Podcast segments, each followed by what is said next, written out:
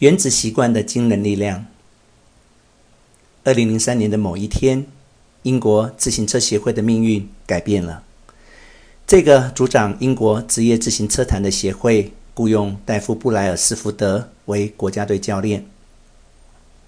当时，英国的职业自行车运动已经忍受了约莫一百年的平庸表现。从一九零八年起，英国的自行车选手仅在奥运会拿过一面金牌。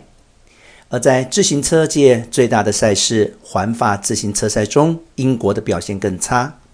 长达一百一十年的时间里，没有一位英国选手在这项赛事中夺冠。事实上，英国自行车选手的表现之差，让欧洲一家知名单车制造商拒绝贩卖商品给英国团队。免得其他专业人士看到英国人用这个厂牌的装备，对销量会有负面影响。布莱尔斯福德之所以受雇，便是要将英国自行车协会放上一条新的轨道。跟前任教练们最大的不同，就是布莱尔斯福德异常投入他所谓“微小增长”的总和。这套哲学的要旨，就是在你做的每一件事情当中，找到微小的改善空间。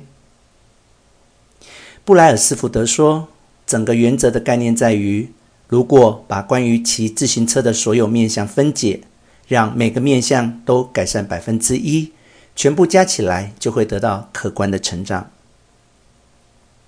布莱尔斯福德跟他的教练团体一开始做的小调整，可能在你的料想之内。重新设计单车坐垫，使其更为舒适。在轮胎上涂抹酒精，增加抓地力。要求选手穿上电热式紧身裤，让肌肉在骑车时维持理想温度。使用生物回馈感应器监控每个选手对不同训练的反应。在风洞测试不同的布料，让室外比赛的选手换穿室内比赛服，因为那更轻，也更符合空气力学。然而，他们并未止步于此。布莱尔斯福德跟他的团队继续在被忽略、未被料想到之处，寻求百分之一的改善。测试不同的按摩油，看哪种能让肌肉最快恢复。雇请一名外科医师来教导选手如何洗手，以减少感冒的几率。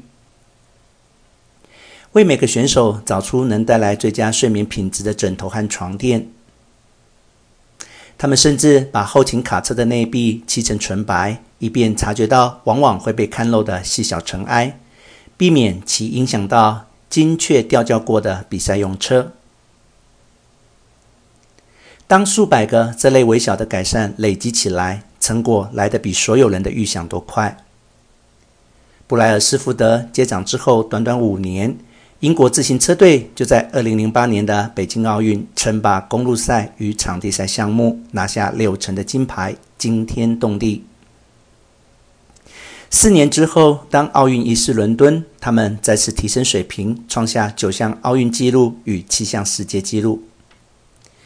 同年，布莱德利·威金斯成了史上第一位赢下环法自行车赛的英国选手。隔年，换他的队友。克里斯·弗鲁鲁夺冠。接下来，弗鲁姆又连续赢得2015、2016与2017的赛事，让英国队在六年内五度于环法自行车赛登顶。2007到2017这十年间，英国的自行车选手共计拿下178座世界冠军，奥运加残奥金牌共66面。以及五次环法自行车赛的胜利，世人普遍认为这是自行车运动史上最成功的一段表现。这一切是怎么发生的？那些乍看之下似乎顶多只能带来些许不同的细微改变，如何能让一群原本很普通的运动员变成世界冠军？小小的改善为什么可以累积成如此非凡的成果？你又怎么可以把这套方法复制到自己的人生中？